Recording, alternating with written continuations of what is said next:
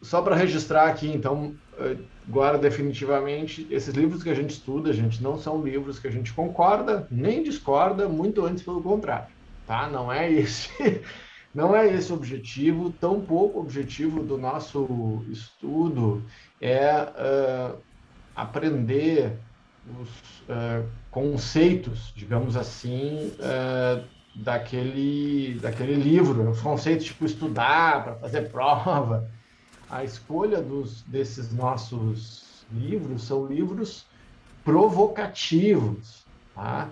livros uh, que uh, vão fazer a gente pensar, sair do lugar comum, olhar o mundo, quem sabe com outros olhos. Esse livro, uh, especialmente, ele tem um quê maquiavélico, tá? e dá para ler de várias formas. Então, fiquemos atentos a esse tipo de leitura para que a gente possa é, compreender, no caso desse, compreender o jogo da vida, com, compreender as leis do poder, não simplesmente para agora pegar como manual que eu vou executar porque eu quero poder na minha vida. Não é isso. É aprender as regras do jogo para que a gente possa transitar livremente, porque ou a gente entende as regras do jogo e joga o jogo com ética, com robustez, ou a gente, se a gente não entende as regras do jogo, a banca está sempre ganhando, tipo antifrágil, né? A banca sempre uhum. ganha.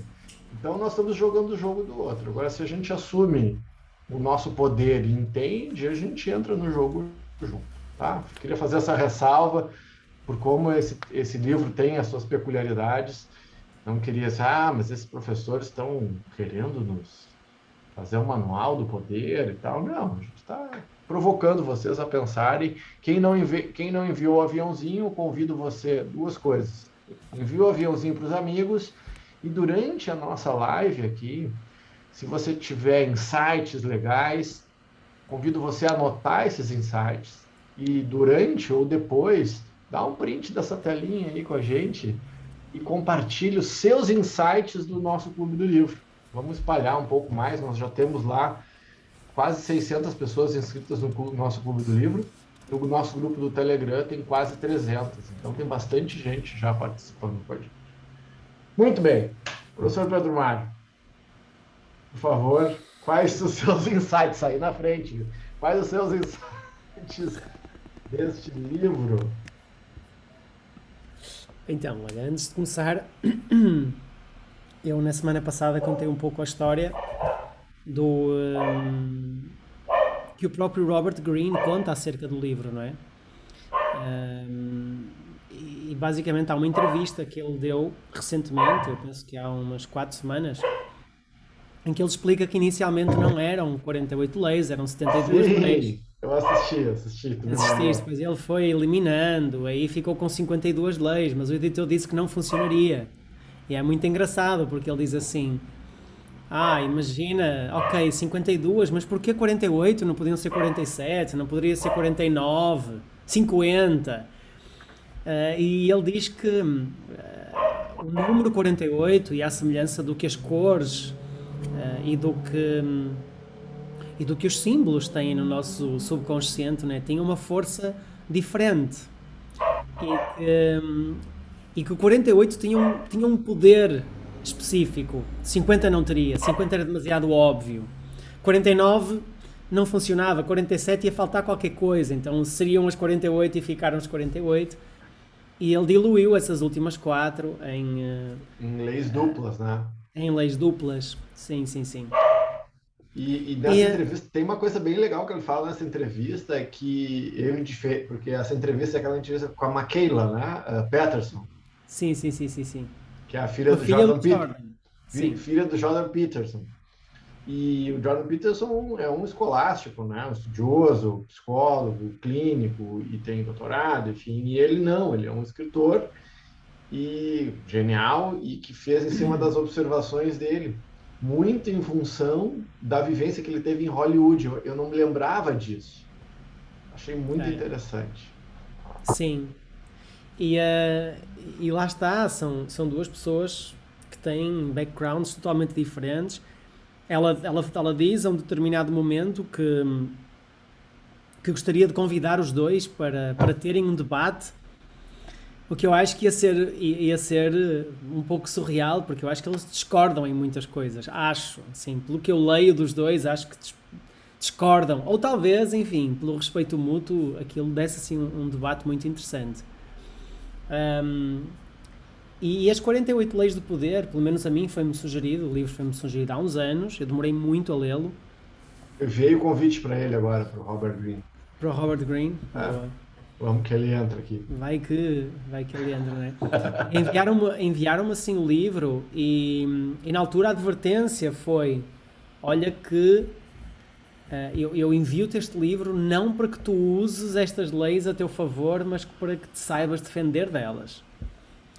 Porque se tu usares estas leis, ou se tentares usar estas leis, é mais provável que vires refém dessa coisa do poder, que é algo muito visceral, é muito instintivo, é muito biológico. Nós somos governados por forças que, que de alguma forma deram origem à nossa cultura, à nossa estrutura social, não é? Uh, e que estão representadas em símbolos, em arquétipos, enfim, e, e estão refletidas no, naqueles comportamentos sociais. E o poder é uma delas, se não uma das mais importantes, não é? O poder na sua forma abstrata. Engraçado que essa, que essa entrevista que ele deu com a Micaela, ele, uh, o, uh, o título era o título do novo livro, de um dos novos livros, eu penso, não sei, The Art of, the, of Seduction. A sedução é, não, também ele já é mais, ele já é mais antigo também. Já é mais antigo. É. E uh, o novo é uh, as leis do, do, Como é que é? As 366 meditações. Isso. Boa. E, e portanto, o, o, poder, de alguma forma, e isto é, é de forma bem genérica, porque ele bate em quase tudo, não é? É uma dessas, dessas forças subconscientes que nos, que nos influenciam, que regem o nosso comportamento. E nós somos movidos por isso e muitas vezes, na maior parte das vezes, de forma dissimulada. Nós nem sequer aceitamos que somos movidos por isso, mas, mas somos de alguma maneira.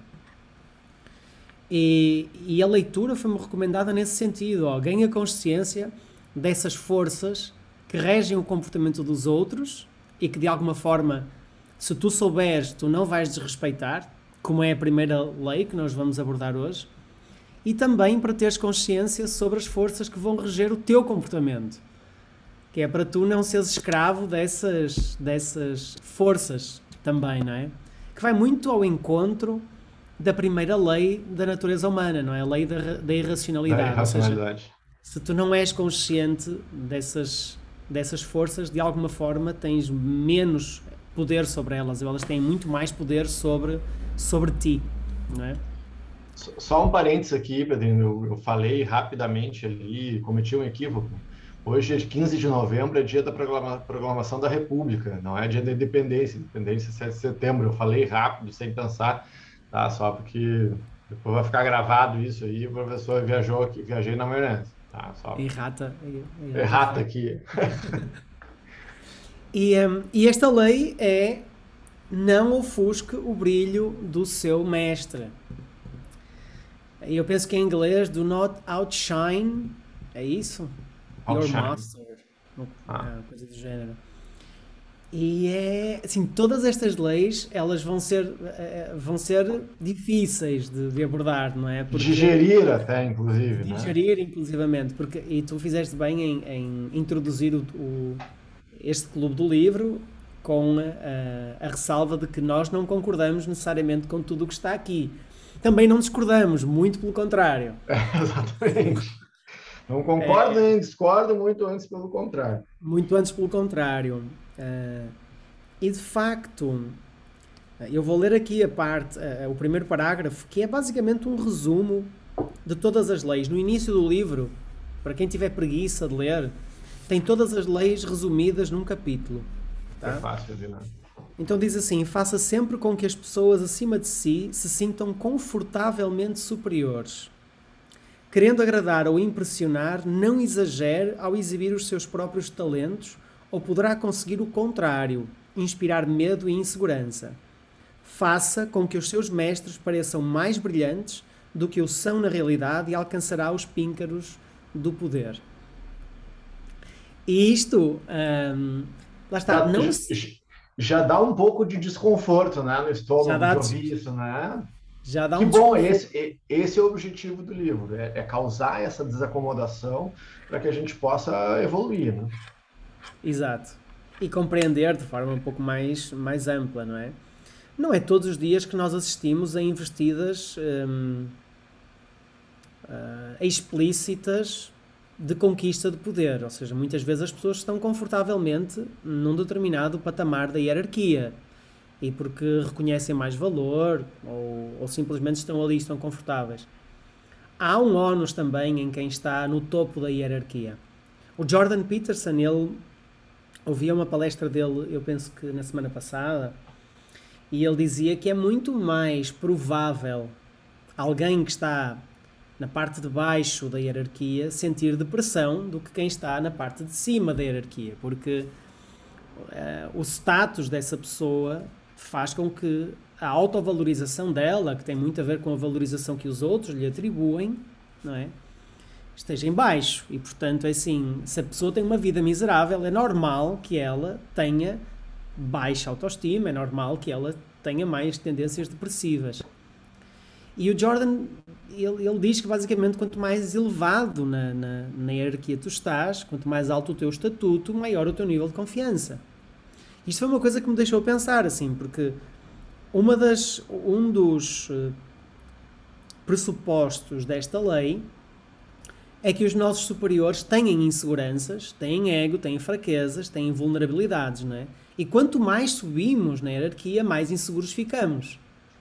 Porque de alguma forma nós não temos como saber se quem está connosco está porque tem medo, está porque gosta ou está porque respeita, não é? E, e também porque quem está no topo tem muito mais a perder do que quem está em baixo. Então são aqui dois pontos de vista que eu gostava que tu uh, elaborasses. Quer dizer, agora vou-te passar a bola a ti. O Jordan, Ah, diz, o Jordan diz que, por um lado, quem está em baixo na hierarquia tem mais tendência à depressão, porque de alguma forma está mais vulnerável, está efetivamente mais vulnerável. Se a pessoa não tem dinheiro, não tem status, não tem, ela está mais vulnerável, tem menos poder. Por outro lado, à medida que tu estás mais elevado na hierarquia, as tuas inseguranças elas potencializam-se, porque tu nunca sabes se de facto quem está ao teu lado quer passar-te uma rasteira ou se está verdadeiramente contigo e as pessoas podem simplesmente ter medo de ti. Em que é que ficamos? Pois é. Não, essas são ótimas considerações, né? Eh, Eu estava procurando um livro aqui, tem um livro bem legal que foi relançado há pouco tempo, um livro de 1995 chamado Good to Great. Eh, Em português do Brasil é Empresas Feitas para Vencer. Tá? Eh, Foi uma das bases do meu livro, né? Que se tudo der certo sai em 30 dias. Estou aqui esperando, tô só esperando a aprovação da capa. E, mas é um dos melhores livros de administração e de, e de liderança que eu já li, e é um livro já mais antigo. Por que eu digo isso? Porque pela primeira vez esse livro, uh, um, uma pesquisa robusta, não é só um livro, é uma pesquisa muito robusta, faz uma comparação entre empresas. Eu vou chegar, tá, no, no na tua pergunta. Tá? Uh, faz uma comparação sobre o melhor do mundo, a empresa que se tornou o melhor do mundo, com um valor de ações de 10, 20, 30 vezes maior que o segundo. Então, pegou pa vários pares de concorrentes. Ah, empresa de cigarro, uh, primeiro, segundo. A empresa de medicamentos, primeiro, segundo. Banco, e assim foi indo. Tá? E uma das grandes coisas que realmente fez diferença para uh, essas empresas ao longo, primeiro, disciplina, tem que ter essa disciplina, constância, tempo, mas para essas empresas se tornarem muito mais valorizadas em termos de valor de mercado do que a segunda, era a liderança, que a gente chama de liderança de nível 5 e eu chamo de liderança movida pelo propósito. Qual é a grande diferença? Eu acho que agora vai começar a fazer sentido o que eu estou dizendo aqui para vocês. A liderança de nível 4 é o líder, esse líder que a gente acha que é o líder que leva a empresa para a estratosfera, que são os líderes de capa da Forbes. É o líder que virou celebridade. É o líder que quer mais aplauso do que fazer gol. É o capitão do time que não está tão preocupado com, o time ganhar. ele quer aparecer, como o Zidane, que fez perder a Copa do Mundo lá da França, lembra? Ele, ele foi o melhor do mundo, considerado o melhor do mundo jogador, mas fez o time perder. Entende que nós valorizamos muito essa, essa coisa da. Uh, fazemos muito confete, muito fogo de artifício para esses líderes que aparecem muito. Mas, de fato, e são esses que. E esse líder, ele, ele é pode ser um líder muito bom, mas ele ainda está num nível que ele precisa aparecer muito. Provavelmente esse é o líder inseguro do qual o Robert Greene fala, que a gente tem que ter medo. A gente tem que ter muito medo e muita atenção a pessoas inseguras, porque a violência não vem de gente forte. A violência, seja física, seja moral, seja assédio moral, seja o que for, vem de homens fracos, de homens inseguros.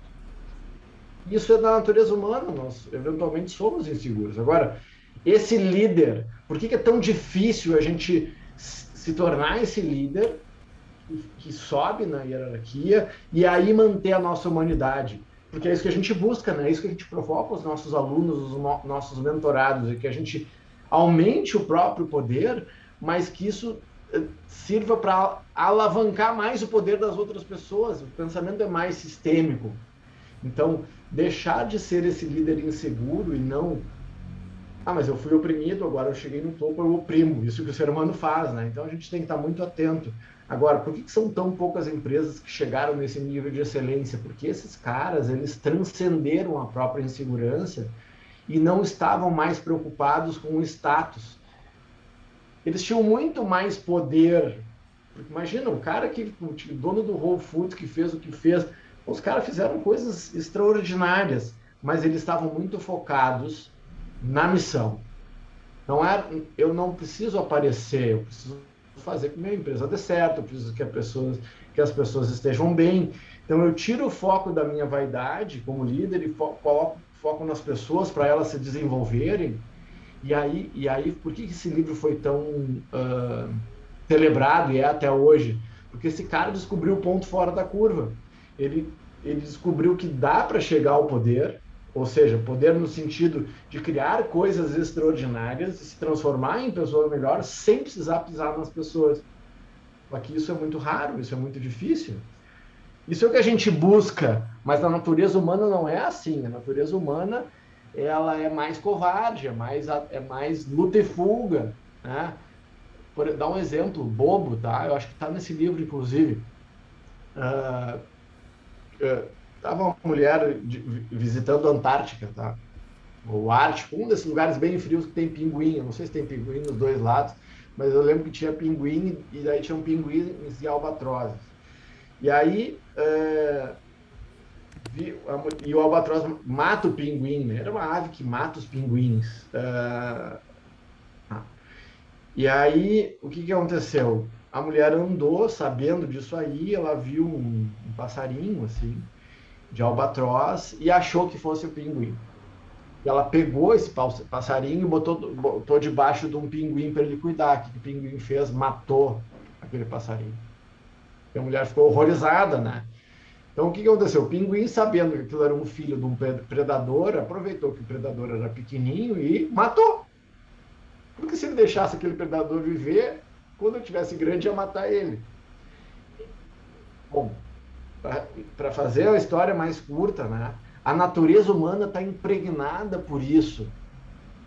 Porque eu acho que, que vai acontecer. Bom, nós somos amigos, né? E é uma coisa muito difícil. O sucesso dos amigos nos fortalece. Eu, eu, eu busco viver a minha, mantra, minha vida por esse mantra. Agora, as pessoas, elas, elas as pessoas, é verdade, né? a natureza nos ensina muito, principalmente pelos nossos instintos primitivos. Então, se eu identifico isso, essa minha natureza humana irracional, eu posso transcender. Senão, eu fico preso à minha natureza humana irracional, violenta, e a gente, a gente superestima o nosso intelecto, e a gente esquece que 96% de nós é, é, é irracional, é instintivo, por isso que é tão difícil, porque daí a gente começa a abrir o coração, a gente começa a se relacionar. Quer ver? Faz esse teste. Chega num grupo de amigos, de amigos, uma festa e começa a falar o quão bem você está. O quanto dinheiro você está ganhando, que na, na quarta-feira, em vez de trabalhar, você foi no cinema, que está tudo bem, começa a falar que está tudo bem. As pessoas vão começar a espumar de raiva. Não porque são pessoas do mal, mas porque isso é instintivo. Agora chega, ah, não estou bem. Nossa, pô, está trabalhando muito. Se você chegar num ambiente, os seus amigos disser que não está muito bem, as pessoas vão te acolher. É louco isso, mas somos nós. Então, dentro da relação de poder, nós transcendermos. Pra... E aí a nossa reflexão, para nos tornarmos, se você está em posição de liderança, fique muito atento à sua vaidade. Porque muitas vezes a sua vaidade vai fazer com que as outras pessoas não evoluam porque a gente tem medo. Ah, já ouvi muitos líderes, muitos mentorados. Mas a gente treina, treina, treina as pessoas e aí elas aprendem tudo e vão embora. E aí abrem um concorrente. Pois é, isso vai acontecer várias vezes. O problema não é treinar, treinar a pessoa, dar poder para ela e ela ir embora. O problema é não treinar e ela ficar. Isso sim é problema. se você treinar a pessoa, se ela criar poder e for embora, é, é muito melhor do que uh, não treiná-la e ela ficar. E aí eu vou te passar, eu, né? Falei do, tu me falou das pessoas inseguras. Eu não sei se ele parte do pressuposto que, as que todas as pessoas são assim, mas sim que muitas vezes nas instituições que a gente entra, né, as pessoas, se a gente entrar já chegando, o sistema vai nos oprimir que a gente tem que conquistar o espaço e não simplesmente querer aparecer, né? Então, fala lá. Sim, eh, mas ele faz essa consideração, lá está, que hum, quanto mais nós subimos na, na escala, digamos assim, na, na estrutura hierárquica, maior insegurança. Por Sim, esse mais, fator. Mas a gente quer se manter lá, né? Porque as pessoas, a gente acha que as pessoas vão, vão nos passar a perna. E vai acontecer. As, nós não somos pessoas boas. Nós nos construímos pessoas boas. Ah, eu falei da história da primeira família, né? Pessoal já, primeiros irmãos teve 50%, Caim e Abel 50% de assassinato da família. A primeira família já começou o pessoal se matando. Então, para ser bom, a gente precisa se esforçar, a gente precisa escolher ser melhor. A gente precisa escolher ser melhor todos os dias não, e, e para não ficar preso na natureza humana. A gente tem que transcender a natureza humana, mas isso é a vida, é a vida inteira trabalhando para conseguir. E se relaxar, tem um ditado aqui no Rio Grande do Sul que é assim, ó, cochilo, cachimbo cai. Então, se a gente cochilar, a gente perde. Eu te interrompi. Eu não sei se eu, se eu, se, eu, se eu abordei todas todos as questões que tu me trouxeste aqui, né? Então, ah, outra coisa, né? Que lá na, no Maestria, um dos livros dele que eu acho espetacular, quando a gente entra num grupo novo, num trabalho novo, eu tenho recomendado tudo, sempre para meus mentorados, eles entram já querendo fazer e acontecer, eu disse, calma, pega. Essa semana mesmo eu recomendei uma, uma mentorada minha entrou numa empresa nova, executiva de uma super empresa. Essa é a primeira coisa, entre e conversa com as pessoas. Conhece as pessoas. Te mostra que tu tá entrando no time para agregar. Não chega já querendo mostrar tudo que tu sabe. Tenha humildade de ver que que há uma cultura, que há coisas lá que são ditas que são não que não são ditas, que há hierarquias formais e hierarquias informais informais e que eu preciso compreender o sistema para ir ver de que forma eu vou me colocar no meu no sistema para agregar, para crescer e não para tirar o lugar das pessoas. E uma curiosidade, eu quando entrei, vocês lembram, lembra que eu trabalhei com o Lyoto Matida, né? Eu fiquei um ano trabalhando no UFC com o Lyoto Matida, foi campeão mundial do UFC. E, e eu acompanhei ele durante um ano no UFC. E só que eu estava aqui no Rio Grande do Sul e a equipe dele em Los Angeles, trabalhando lá, e eu fui acompanhá-lo no primeiro, numa luta em Londres, Londres, não, em Manchester. E lá eu ia conhecer pessoalmente toda a equipe. Cara, eu cheguei lá, todos eles me chamaram no canto para conversar, todos eles, tipo, dava para ver quem é esse cara que está querendo entrar, será que aquele cara está querendo aparecer? Cara, eu sentei com cada um deles e conversei muito de coração aberto, que eu estava lá para participar do time. Eu estou aqui para agregar, eu estou aqui para fazer parte do time. Eu não sou, eu não sou o cara. Né? O, o head coach era um, o Lioto, eu estou aqui para ajudar vocês a levar o Lioto. Então, eu, e eu senti ali essa pressão, mas eu já fui, eu fui, eu fiquei um mês me preparando para essas conversas que eu ia ter lá, porque eu sabia que ia ter resistência ao novo entrante, né? E aí, e aí eu lembro da Tá, né? Ela falou, Safra, mas se alguém vai conseguir uh, sentar e conversar e entrar nesse grupo é tu, porque essa habilidade tu tem. Eu disse, eu tenho? eu, eu, eu não tinha esse reconhecimento dessa habilidade. Daí eu disse, cara, foi muito legal. Até hoje, não tô mais fiquei um ano trabalhando com ele, saí, mas até hoje são muito meus amigos e foi uma das experiências mais transforma, transformadoras da minha vida. Mas eu entrei, entrei sabendo o meu lugar, entrei sabendo que eu não era o cara, entrei sabendo que eu era um membro do time, que eu não estava ali para aparecer. E isso fez com que eu pudesse trabalhar com eles durante um ano e foi muito transformador, foi muito legal. Agora eu já errei muito também. Não sei se teve alguma experiência, deve ter tido experiências que te que te que tu foi rejeitado. Eu tive várias assim, que eu entrei errado e aí o sistema me mandou para fora. Tá rindo, é? Lembrou de algum? Pode falar, pode falar nesse horário? Talvez noutra altura. Talvez noutra altura. Pegando naquilo que eu estava a dizer, um, que é normal também, ou seja, quando tu tens um, quando tu tens um sistema, o grupo tem uma identidade própria, não é? O grupo tem uma, tem normas, tem valores e, e invariavelmente as pessoas que estão a desempenhar funções importantes no grupo elas têm essa consciência e não só essa consciência, elas têm incorporadas essas normas e valores. Quem chega novo não tem. E muitas vezes a opinião, a visão e as atitudes das pessoas que têm responsabilidades e poder dentro do grupo são até contrárias às suas opiniões pessoais fora do grupo. Seja, muitas vezes quem desempenha um cargo de responsabilidade dentro de uma instituição, menor ou maior, provavelmente individualmente a pessoa não teria aquela atitude, ela não teria aquele pensamento. Mas ela sabe que para manter a coesão do grupo, para manter a consistência do grupo, ela tem que assumir um determinado papel. Então, um líder a sério, ele cumpre bem esse papel, não é? Ele vê as coisas para além daquilo que a pessoa que ele é uh, tem capacidade de enxergar, porque ele está a representar um determinado papel. Mas isso não resolveu a minha questão ainda da, da, da, da contradição entre o que o Robert Greene uh, diz e o Jordan Peterson diz. Eu acho que isso seria um debate interessante entre eles, porque, por um lado, sim, uma, uma estrutura, uma posição mais alta na hierarquia dá-te um nível de segurança maior. E, e, vamos excluir o quinto nível de liderança que tu falavas, porque isso já não é para seres humanos atuais, está bem? Isso não é para a média. Isso que tu estás a dizer da liderança movida com o propósito, eu acho que destrói, estas, destrói grande parte destas regras. Porque é quando a pessoa se despessoaliza ou despersonaliza em função de, de, um, de um bem maior, não é? Ela transcende, não... né? O conceito de transcendência lá do Frank, dos humanistas, né? do Frank, do Maslow e do Rogers. Então, por isso que é tão difícil a transcendência, porque, aí, porque é o próximo passo, né?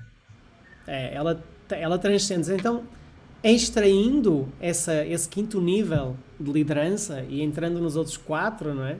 É, que, é tu, que, é, que, somos nós aqui, né? Somos nós, em que tu vais é. ter, em que qualquer líder, líder vai se sentir inseguro. Um, eu acho que é interessante esta visão. Ou seja, por um lado, tu tens pessoas que à medida que vão subindo nessa escala social, elas vão se sentindo cada vez mais confiantes, menos propensas a à depressão, etc. Por outro, tu tens o outro lado da moeda, que é tu já não sabes se quem está contigo, se verdadeiramente está contigo porque tem medo, se está contigo porque te respeita, se está contigo porque confia nas tuas capacidades, enfim.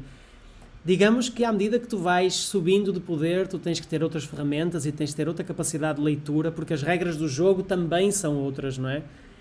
E, e é engraçado pensar nisto, porque muitas vezes as pessoas pedem pedem poder, pedem dinheiro e não percebem que a melhor coisa que o universo faz é não entregar esse poder e esse dinheiro. E em casos azarados em que as pessoas que não têm capacidade para lidar com esse poder ou com esse dinheiro e recebem esse poder ou esse dinheiro, como é o caso da, da lotaria, que eu esqueci-me como é que não, como é que se chama aí no Brasil? A Mega Sena. Mega Sena, né? O caso das pessoas que ganham assim eh, de um momento para o outro tanta energia ou tanto poder ou tanto dinheiro que não sabem o que vão fazer com aquilo, a situação a situação piora, não é? Então há uma há uma vontade de, de ascender socialmente que todos temos, não é? Tem, temos que a ter, mas há a necessidade de, de desenvolver outras ferramentas. E uma delas é esta: é não ofuscar o brilho de quem está acima de nós, porque se, o, se a sociedade, se os grupos estão estáveis de uma determinada forma, com os seus erros, com, as, com tudo aquilo que é inerente, porque não há grupos perfeitos, não há, hum, não há sociedades perfeitas. Qualquer afronta à forma como essas sociedades estão organizadas é uma abertura para que essa sociedade entre em ruína e a sociedade tem mecanismos de defesa. Então, de, um desses mecanismos de defesa é defender as estruturas que são mais nucleares, que são mais importantes, que têm mais poder. Não é à toa que as consequências de agredir alguém com poder na sociedade são muito mais graves do que agredir alguém que não tem poder na sociedade. E perguntamos, mas isso é justo? O mundo não, não é justo. Mas as, as sociedades não são justas e, naquele caso, elas estão organizadas daquela forma. E muitas vezes nós podemos perguntar assim: ah, mas qual é? Tipo, mas porquê não ofusco o brilho do mestre? Num mundo justo e livre, eu poderia ofuscar o brilho do meu mestre quando eu quisesse. E nós temos esta ilusão de que podemos retirar aleatoriamente qualquer traço ou qualquer característica de, de uma cultura, mantendo tudo o resto eh, constante e estável e igual. Isso não acontece, não é? Porque todas estas coisas, eh, elas funcionam como pilares de um edifício. E nós às vezes queremos interferir, isto acontece, bom, nos, nos cenários internacionais acontece recorrentemente, não é? As culturas ocidentais que querem interferir nas culturas orientais. E é claro que nós vemos determinadas coisas que para a nossa cultura já não encaixam. A forma como os outros tratam determinadas etnias ou determinados grupos sociais ou até os animais, tipo, para a nossa cultura isso não faz sentido. E nós, porque achamos que estamos mais evoluídos culturalmente, queremos interferir e queremos interferir no direito e queremos interferir nas leis dos outros países. Só que o que nós não entendemos é que não é possível mexer numa única coisa. Não. Se mexo, porque se eu quiser mexer numa única coisa, essa sociedade, ainda que ceda nessa coisa, tem uma série de outros mecanismos que vão acabar por punir aquele ato também, de uma forma ou de outra, não é? Não. Então, e estas leis do poder que o Robert Greene nos dá, ainda que sejam difíceis de engolir, porque são difíceis de engolir, são para ser respeitadas nesse sentido, que é assim, não ofusca o brilho do mestre. Pá, mas o que é que pode acontecer se eu ofuscar o brilho do mestre? Estás a colocar em causa a própria estrutura onde tu queres entrar. E a, a tua própria sobrevivência, né? E a tua própria sobrevivência, esse, porque tu estás esse, a entrar nessa estrutura, não é? Esse caso do Luiz XIV aqui, é, imagina, na, naquela época lá, tu imagina o, o... Qual era o nome do marido da Ana Bolena? Eu me esqueci o nome, qual foi o rei? Que na época ele casou com a Ana Bolena, me esqueci, me esqueci fugiu agora o nome Se alguém lembrar aí, uh, escreve aí para nós. Uh, não podia separar, né? Não podia separar na época, acho que foi mil, sei lá, 1500 e pouco. Henrique VIII? Ah, o que, que ele fez? Mandou, matou. mandou, mandou matar. Matou várias. Ah, tipo assim. É, não, não, não, e, e, e é, o filme aquele, eu acho que, eu acho que esse caso aqui do, do, do, do Luiz XIV foi, acho eu, que inspirou o, o filme aquele, O Homem da Máscara de Ferro. Sim. Acho que foi o livro, foi a história que inspirou. Mas a, até a, a, a Maria João perguntou ali. Já a, ah, legal. Então, então, qual é a questão aí? Uh, que eu acho que é legal isso que ela falou. É uma coisa, na real, muito simples. Por exemplo, ah, se você entra numa empresa e aí você tem um chefe, você tem um CEO, essas pessoas estão acima, dentro dessa, dessa, dessa convenção. Assim, ó, então tu, tu contratou, alguém te contratou, e aí tu imediatamente tu quer Uh, sem querer, né? Muitas vezes a gente quer, em vez de querer aprender com o que está acontecendo, eu quero eu que, que comecei agora impor a minha forma e me aparecer. E se do outro lado tem um líder tóxico, inseguro, uh, ele tem o poder para te mandar embora. Simples assim.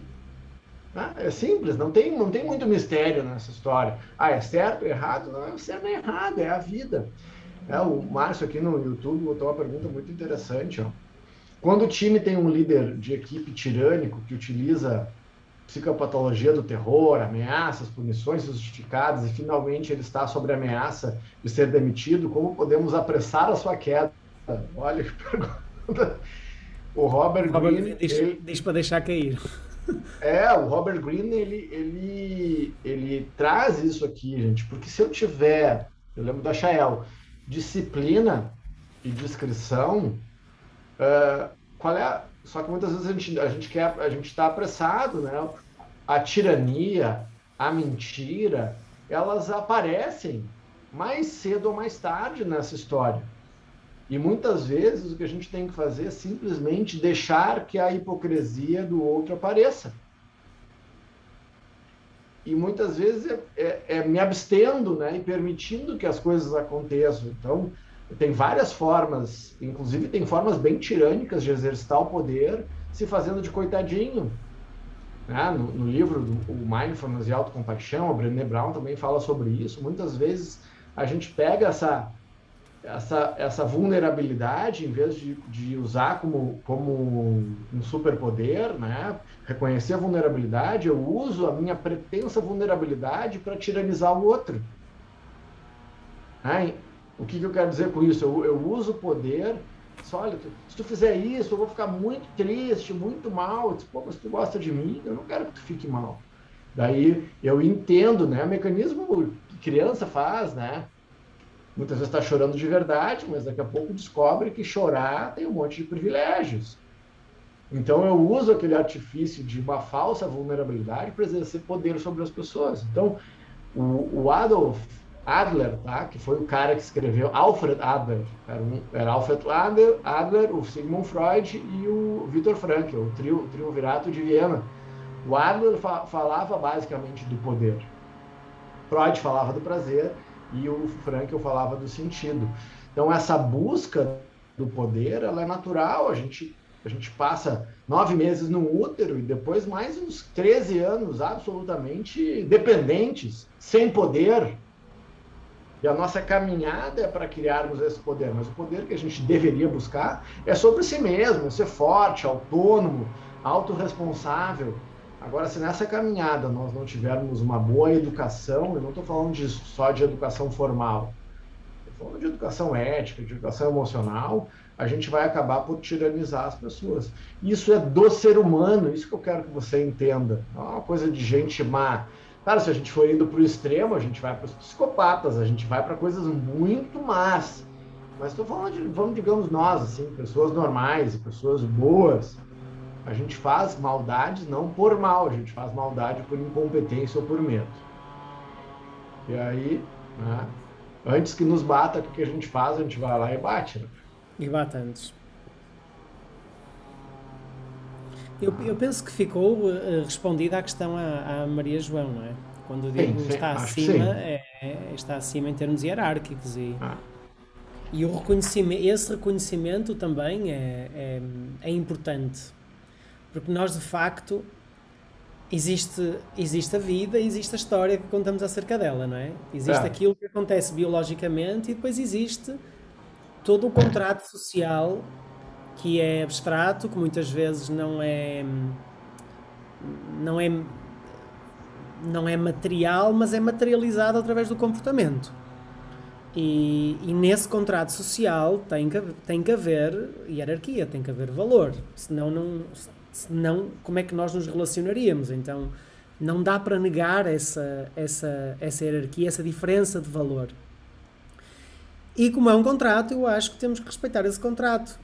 E a, e a forma de respeitar esse contrato é conhecer as regras que o regem para que de alguma forma não sejamos apanhados, como se diz, apanhados na curva, não é? Tipo, ah, eu fui ingênuo a fazer isto. Não, na verdade tu não foste ingênuo. Tu achavas é que poderias fazer sem, sem reprimenda, sem repressão.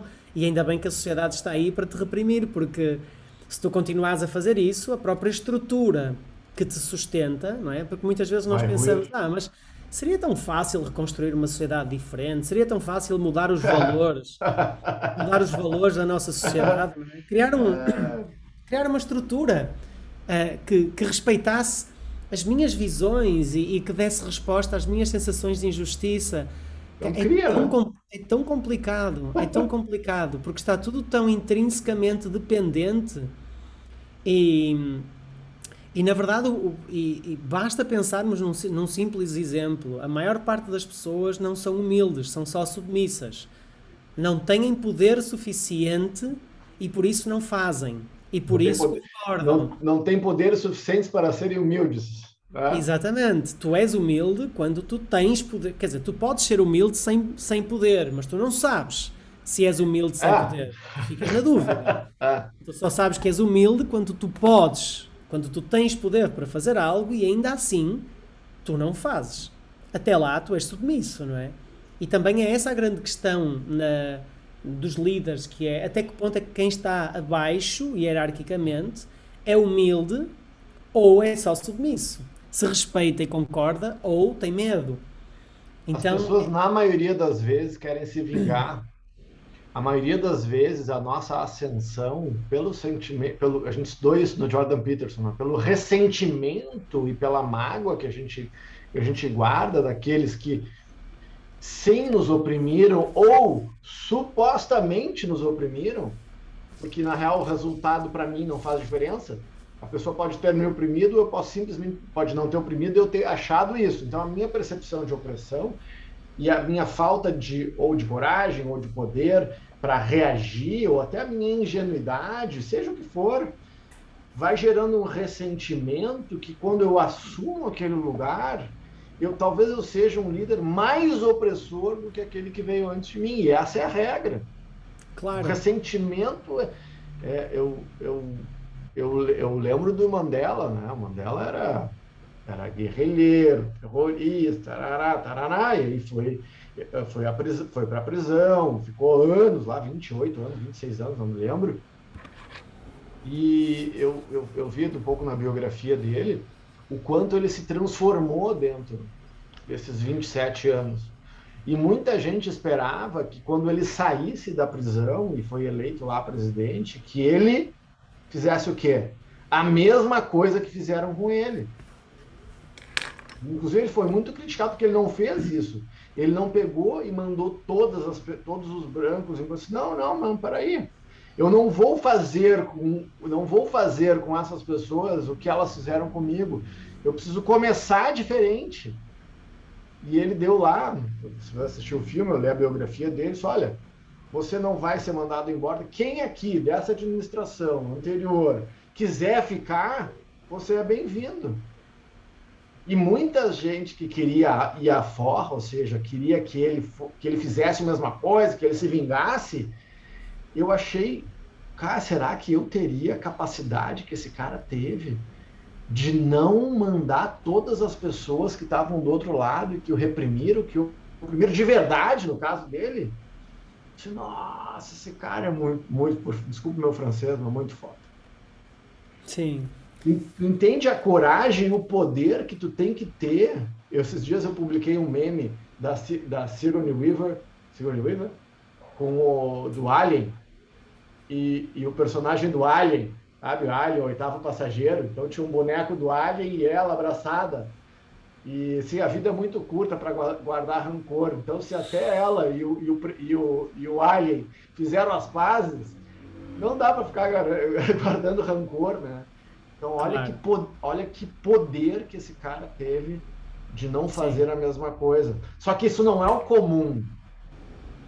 O comum é que, que, nós, que as nossas falhas morais e inseguranças, exatamente como tu falou, elas vão sendo maximizada pelo poder que a gente ganha. Então eu acho que o Jordan Peterson está certo e acho que o Green também está, só que por perspectivas diferentes, porque se eu cheguei lá em cima e eu percebo que tem alguém que vai, que é um concorrente que daqui a pouquinho vai me passar por cima de mim, eu mato ele. Muitas empresas fazem isso. O que elas fazem? Elas compram empresas que vão ser concorrentes, compram a empresa e fecham. Não é? Compra e vende. É, isso é uma prática comum. Sim, sim. Tá certo ou errado? Não sei. Talvez esteja certo, depende do ponto de vista. Agora, nesse mundo que a gente quer viver, em que a gente transcende, que a gente celebra, que é o John Forbes Nash, né? Uma mente brilhante, que o melhor resultado nós temos em todos os âmbitos da natureza é quando eu faço o que é melhor para mim e melhor para o grupo. Aqui, por, isso que é, por isso que é tão difícil. É para poucos. Eu não sei se eu consigo fazer isso, mas eu trabalho seriamente muito comprometido, atento aos meus, meus movimentos, assim. Então eu busco todos os dias celebrar, inclusive trabalhar na gratidão. É horrível aí o sentimento de ingratidão daquelas pessoas que tiveram aqui com a gente, dentro da nossa casa, entende? E que saem amigos e, se, e aí saem, não reconhecem mais, não reconhecer a sua própria história para mim é um, é um é um golpe de punhal, assim. Poucas coisas me deixam mais triste do que isso. Então eu disse, pô, eu busco fazer, cara, reconhecer até aquelas pessoas. Ah, pô, mas essa pessoa me apunhalou. É, mas teve uma parte importante da minha vida. Eu só evoluí em função disso. Então tô trabalhando muito fortemente para nutrir. Não é para passar a mão e esquecer, mas para nutrir uma gratidão por aquelas pessoas que me ajudaram a crescer mesmo quando foi horrível, e várias vezes foi. Então tenho trabalhado assim, para não me tornar esse líder tirano, né? Luiz XIV, pô, vai ser, o cara era baixinho, inseguro, cheio de poder e mandou o cara ficar preso 20 anos da vida porque não conseguiu lidar com a própria insegurança. Ah, vai para o inferno. Tá cheio de Luiz XIV no, no mundo. É, é verdade. Não é? dizer, é. Complexo e, de Napoleão. Complexo de Napoleão. Ia-te dizer, relativamente à regra, até porque estamos a acabar, uh, excluindo, as, um, ehm, excluindo os casos em que as pessoas não fazem esforço e, naturalmente, por isso também, brilham muito mais dos, do que os seus superiores hierárquicos, e talvez estas pessoas, o melhor seja elas saberem exatamente em que grupos. Uh, se devem inserir, não é? Porque se naturalmente vão descumprir esta regra, e também porque há o inverso da regra que diz: olha, tu não vais poder conter o teu brilho o tempo inteiro perante todas as pessoas, não é? Mas excluindo essas que naturalmente brilham mais, que também não são assim tantos casos quanto isso, eu questiono assim o seguinte: um, da mesma forma que quem questiona os, os valores desta sociedade na qual estamos todos inseridos e da qual todos beneficiamos, não é? Se esta regra não é boa, não ofusca o brilho, o brilho do mestre, como seria viver no seu contrário? Porque assim, hum, se isto é mau, como seria a alternativa? Ou seja, imagina, nós estamos naturalmente os grupos têm esta regra. Se há alguém que entra e ofusca o brilho do mestre, de alguma forma os superiores tendem a abafar esta pessoa. Como seria se eles não abafassem? Primeiro, as pessoas que naturalmente brilham mais são a exceção, porque normalmente os mais velhos têm muito mais conhecimento, têm muito mais experiência, têm muito mais tudo. Normalmente. E segundo, se o normal fosse ofuscar o brilho do mestre, alguém que não tem cuidado com os seus superiores hierárquicos, que cuidado terá com os seus inferiores quando assumir essa posição? Porque assim, se eu estou numa instituição e eu não tenho o menor cuidado em brilhar mais ou fazer por brilhar mais, porque esta, este brilho espontâneo maior não é natural, já vimos isso. Se eu não tenho o mínimo cuidado e se pelo contrário, eu faço uma força para tornar isso visível, se eu não tenho cuidado com quem está acima, o que vai acontecer Se o grupo permitir que eu ascenda e que substitua quem está em cima, o que é que vai acontecer com o meu cuidado com, com os, os que estão abaixo hierarquicamente? Então não é inteligente para o grupo e por isso é que esta regra faz sentido. Salvo as raríssimas exceções em que as pessoas espontaneamente, sem esforço e mesmo tentando esconder, porque é pior, é assim, há pessoas que quando tentam esconder fica pior. Ou seja, quando tu tentas esconder que naturalmente és bom e não, e não consegues conter tudo isso, o que vai vazar para, para o resto do grupo é, vê lá, ele é tão especial que até tenta esconder para não perturbar a ordem do grupo. Mas isso são raríssimas e são exceções raras. Então a regra tem mesmo que ser esta. Nós temos que, que saber que o grupo é uma organização que nos transcende enquanto indivíduos, que tem normas, que tem valores, que tem regras e que o bom funcionamento do grupo, à partida, na maior parte das vezes, é uma segurança para a convivência entre todos, não é? Porque nós sem grupo nós não vamos a lado, a lado algum. E é claro que há coisas que precisam de ser transformadas, há coisas que têm que ser mudadas com o tempo, como é óbvio, mas na média, e ainda que com todas essas falhas, os grupos e a vida em sociedade oferece vantagens que, que, que de outra forma não seria possível. Deixa-me ler aqui uma pergunta. Mas então existe a tal competição sadia? É outro tema, não é? é? Eu não tenho nenhuma dúvida que existe. Né? Esse é o fair play, né? o princípio básico da arte marcial. Né? É tu, é tu ganhar eu prefiro per, perder de quem é melhor, do, de quem é melhor do que eu, do que ganhar de que alguém que é pior. Porque, a, porque a história do jogo é a evolução. Então, na arte marcial é assim, né? Um está sempre puxando o outro para cima. Então, ganhar ou perder não é o que te faz um vencedor na vida, ganhar na competição. É o desistir, né? Eu também, penso que, eu também penso que a grande questão são os diferenciais, não é? Que é em quanto tempo é que as transições acontecem? Ah. Porque há uma, há uma adaptação do grupo, há um reconhecimento do grupo, há um, uma confiança que se constrói, não é? Tu tens alguém completamente novo que, que faz algo muito extraordinário, como é aquele caso de, de daquele ministro que quis organizar uma festa, não é? E quis organizar a maior festa do mundo, mas espera aí. Claro que é, é, é, descabido, claro que não faz sentido. Ao, ao, ao fazer isto, ele está a tirar a oportunidade do próprio rei organizar a maior festa. Então, não é que não haja competição e não é que não haja margem de progresso entre as pessoas dentro de um determinado grupo. A questão é, é o sem noção. A questão é o diferencial, é de fazeres algo que vai vai, vai chocar as outras pessoas. Fazes algo que tem subjacente uma intenção de tu brilhares mais, de tu apareceres, de tu seres protagonista, de tu seres a estrela naquele momento. Quando, na verdade, a importância dos grupos devia, deveria transcender essa necessidade de ser estrela, que era o que tu estavas a dizer, não é? Há pessoas que estão nos grupos e que querem ser estrela e que estão muito mais preocupadas com o sucesso individual delas do que propriamente com o sucesso do grupo. E há outras pessoas que preferem não brilhar desde que o grupo tenha, tenha sucesso, não é?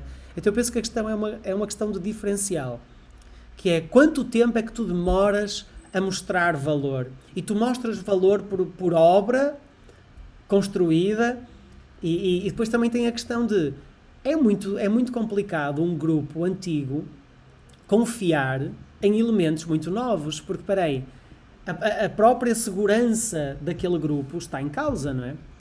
Não, nós não vivemos num mundo cor-de-rosa e o cavalo de Troia eh, de alguma forma ilustra-nos isso, não é? Há presentes, em, há, os presentes muitas vezes são envenenados. É outro dos capítulos, mas eu não queria entrar por aí. A questão é, muitas vezes é necessário que o grupo e, e o núcleo do grupo tenham um, um, elevado grau de confiança num determinado indivíduo para permitir que ele tenha determinado protagonismo. Porque senão é, de alguma forma, uma ameaça à sustentabilidade daquele grupo também. Porque se ele toma o poder e destrói o grupo, se ele é uma daquelas empresas grandes que infiltrou-se na empresa pequena para a destruir, nós não sabemos, não é? Isto não acontece só com os grupos humanos, acontece com todos os grupos. Todos os animais têm isto, não é propriamente uh, um diferencial um diferencial nosso, não é? Eu, antes da gente conversar com vocês, a gente estava pensando se a gente ia fazer dois capítulos por, por encontro e já chegamos à conclusão que não, né? Não.